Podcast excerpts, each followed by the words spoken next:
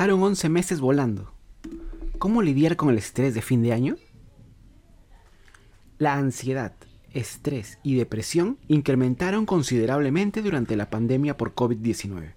Desde el inicio de la pandemia, el Departamento de Salud Mental del Hospital Edgardo Rebagliati Martins de Salud ha brindado más de 50.000 teleconsultas y 3.800 consultas presenciales a pacientes con diagnósticos de ansiedad, depresión, trastornos bipolares, estrés laboral por el teletrabajo, entre otras afectaciones de la salud mental.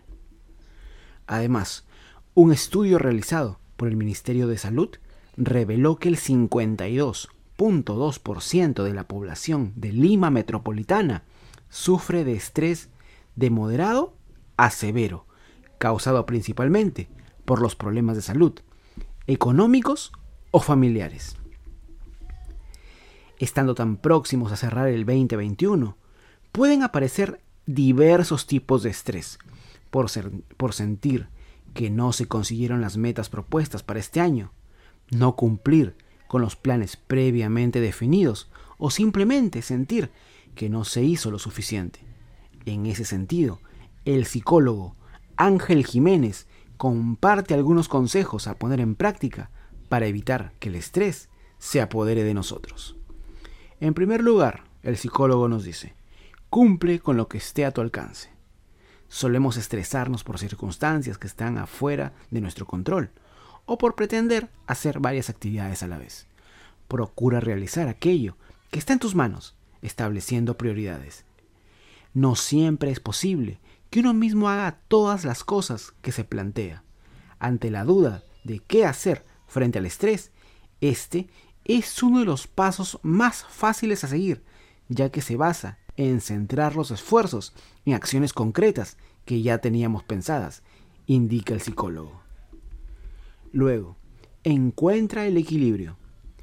Evita centrar tu vida en un solo aspecto, como el trabajo o la realización personal. El trabajo es muy importante para tener la calidad de vida deseada, pero el descanso, las relaciones con la familia, pareja, hijos o amigos no deben ser descuidadas. También debes considerar la relación contigo mismo.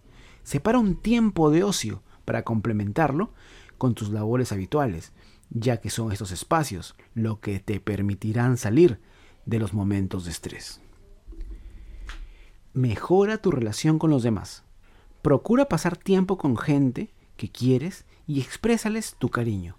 Los abrazos ayudan a la disminución del estrés, porque al tener ese contacto con el otro, el cortisol, hormona del estrés, disminuye y el cerebro libera oxitocina, serotonina y dopamina, lo que produce en nosotros y en la otra persona una sensación placentera. Comparte Jiménez. Aprovecha la temporada de celebraciones para ponerte en contacto con las personas que aprecias, pero que no te diste el tiempo de frecuentar. Haz ejercicio de forma regular. Este suele ser una de las metas de inicio de año de muchas personas, pero nunca es tarde para empezar. El ejercicio es considerado el mejor remedio natural para combatir el estrés, pues te permite descargar esa energía acumulada. Además, produce hormonas en el cerebro, como la serotonina, que nos permite tener mayor sensación de bienestar.